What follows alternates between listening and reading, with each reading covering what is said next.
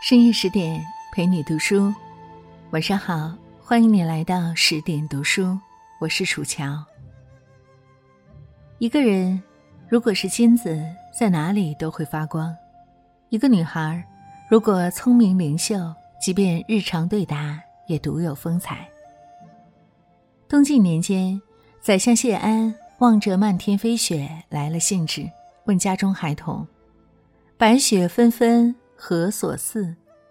有个男孩自信地说：“撒盐空中差可拟。”谢安蹙眉，形容雪花像盐，差强人意。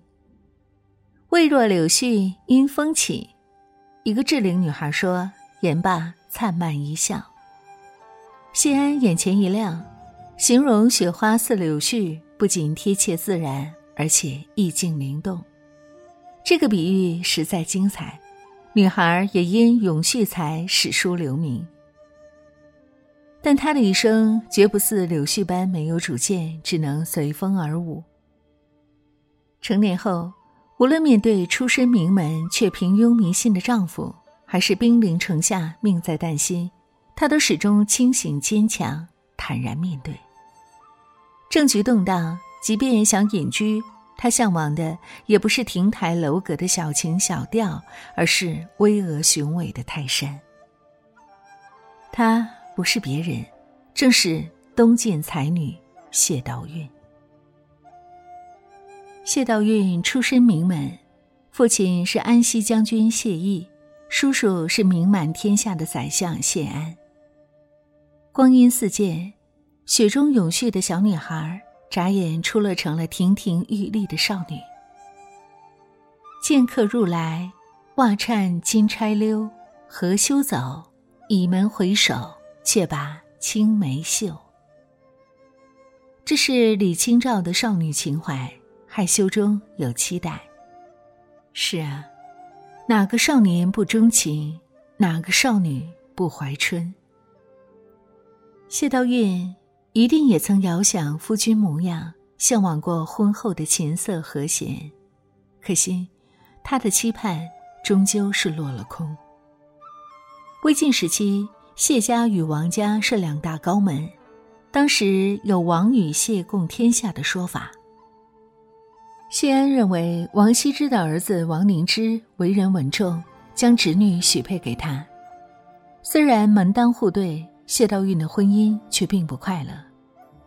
回家省亲时，谢安问其为何闷闷不乐，他坦率直言：“谢氏一族无论长辈叔父还是平辈兄弟都很出色，我真想不到天地间还有王朗这样的庸才。”此言一出，满座皆惊。谢安举世闻名，又是长辈，谢道韫却公然质疑叔父眼光。而且，此语传到王家，小女子又将如何自处？各中道理，谢道韫不是不懂，可她偏不愿做附和长辈的应声虫，夫家低眉顺眼的小妇人。平心而论，王凝之不是庸才，他受父亲王羲之教导，自己也是留名后世的书法家。可是，谢道韫自幼见惯人间英才。一个人目光所及皆为世间至宝，难免不会是珍珠如土，金如铁。而且，王凝之迷信五斗米教，遇事总爱祈求神力，这更与清醒独立的妻子背道而驰。谢道韫欣赏的是嵇康那样的男子。嵇康是竹林七贤的精神领袖，为人洒脱出尘，不惧权贵。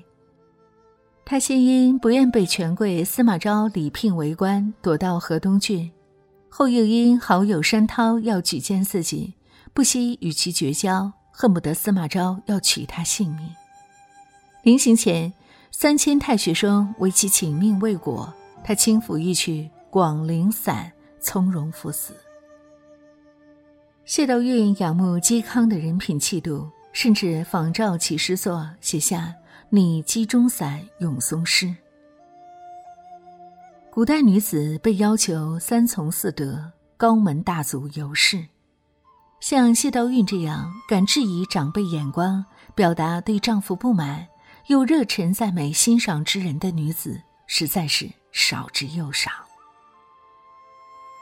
萧红自述中有这样一句感慨：“我是个女性，女性的天空是低的，羽翼是单薄的，而身边的累赘又是笨重的。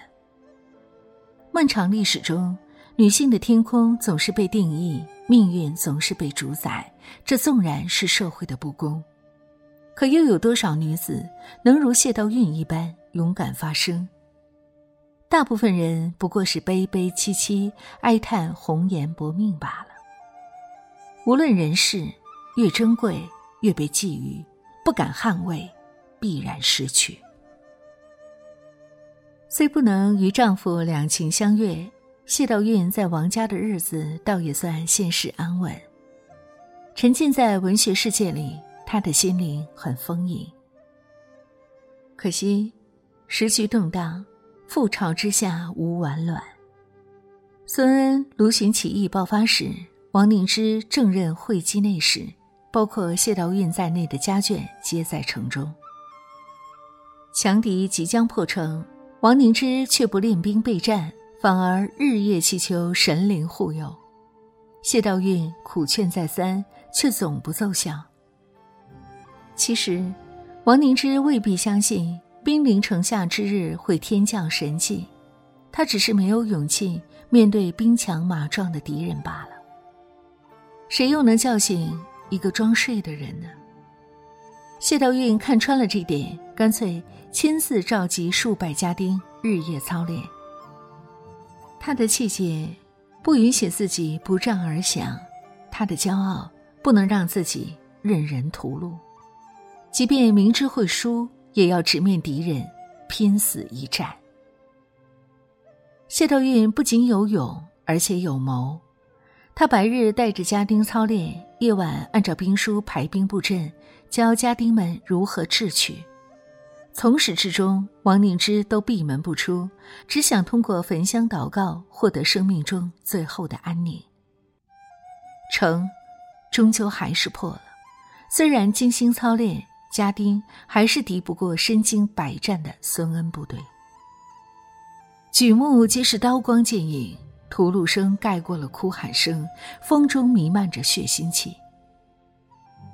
真的最后，谢道韫亲率女眷上阵杀敌，眼见着亲人死在敌人刀剑之下，连她瞧不起的丈夫也被杀死了，神佛没有保佑她。谢道韫被敌人团团围住，怀中抱着年仅三岁的外孙，这是他仅剩的亲人。打战是大人的事，与孩童无关。要杀他，先杀我。他睥睨四周，厉声道：“杀声四起，震耳欲聋。”有个将领大手一挥，兵卒立刻安静。他上前一步。仔细打量谢道韫，眼前妇人髻发蓬乱，满面血污，脸上却毫无惧色。他慈爱的望着怀里的孩子，好像还能看着他长大。将领心有所动，沉吟片刻，终于放过祖孙二人。此人就是义军首领孙恩。他早就听闻谢道韫的大名，今日一见，果然临危不惧，气度不凡。一个勇于直面挫折的人，甚至能赢得敌人的尊敬。有人说，每一次面对挫折，无异于蜕皮，而后获得新生。蜕皮之苦，不亚于切肤之痛，因此许多人选择逃避。可该来的总会来。苟且并不能偷生，不愿蜕皮的结局，便是在破旧皮囊中逐渐腐烂。明白这点的谢道韫终于活了下来，自欺欺人的王凝之却成了刀下亡魂。死里逃生的谢道韫被孙恩派人护送回会稽，从此过上了闲云野鹤般的隐居生活。有人说他晚年潦倒，这真是笑话。即便他自己愿意，世人也不会将他遗忘。新任会稽郡守刘柳到任后，立刻拜访谢道韫，一席话下来，他对这位才女心服口服，逢人就夸赞谢见识非凡，风度卓然，令闻者如沐春风，若遇甘霖。其实，年轻时谢道韫便已是潇洒不羁，行事旷达，不似一般闺中女子扭捏局促。魏晋时期，清谈成风，世俗净谈三玄。一日，王凝之的弟弟王献之与诸客清谈，他对玄理很有见解，奈何舌战群生，寡不敌众。在外倾听的谢道韫有些着急，一来不愿夫家失了面子，二来他思如泉涌，不吐不快。可男女授受不亲，自己不能径直入内畅所欲言。这当然难不倒谢道韫，他让侍女找来轻慢，自己站在幔后，谈口轻启，表明立场，要就方才论题与众男子辩上一辩。名士们面面相觑，碍于王谢两家面子，才勉强忍耐。想来他不过一介女流，三两句后必会败下阵来。不料谢道韫思辨能力极强。不急不缓间，说的一众饱学之士理屈词穷。他微微一笑，起身离去。途经回廊，庭中花正红，树正翠，清风拂过，快意人生。谁道女子只有故作娇怯、腼腆寡言，才能得享安乐？作家毛姆说。有时候，人们把面具佩戴的天衣无缝，连他们自己都以为，实际就成了和面具一样的人。一个人只要戴着面具，便不能纵情欢笑、放肆哭泣，情绪积累太久，终将崩溃决堤。谢道韫才不会戴着面具做人，他的快乐是站在人生舞台上，尽情的表达自我，莫管他言，我自潇洒。这种洒脱与率真，正是他与一般才女的不同之处。当时提起才女，有人将谢道韫与嫁入顾家的张同云相提并论。一个名为季尼的人，经常出入顾王两家。旁人问他：“谢道韫与张同云谁更胜一筹？”季尼道：“王夫人神清散朗，故有林下风气。”顾家妇清新玉映，自有闺房之秀。这话表面赞美两位才女各有千秋，实则不然。所谓林下风气，是称赞谢道韫如竹林七贤般潇洒超逸，而张同云只是普通穷闺秀玉，不可相提并论。晚年，谢道韫写下《泰山吟》，表达乱世中想要隐居的意愿。愿望虽是归隐，向往的却是泰山。他下笔不凡，开篇即是“峨峨东岳高，秀极冲青天”。这便是谢道韫的笔法与眼界。即便远离尘嚣，向往的也是人间极致的壮丽。这个一生不愿戴上面具的女人，才不会委屈自己。谢道韫的一生历经波折，但她始终以清醒态度，昂扬面对人生路上的风雨。面对宰相叔父挑选的平庸丈夫，她勇敢说不；面对强敌破城，她毫不退缩，有勇有谋，披挂上阵。世人看不起女人的见识，她就轻慢遮面，舌战众人。多少人迫于世俗眼光，活得不像自己。多少高门贵女生逢乱世红颜凋零，可谢道韫却活出了自己的姿态。她这一生快意昂扬，同性不能取代，异性不敢小看。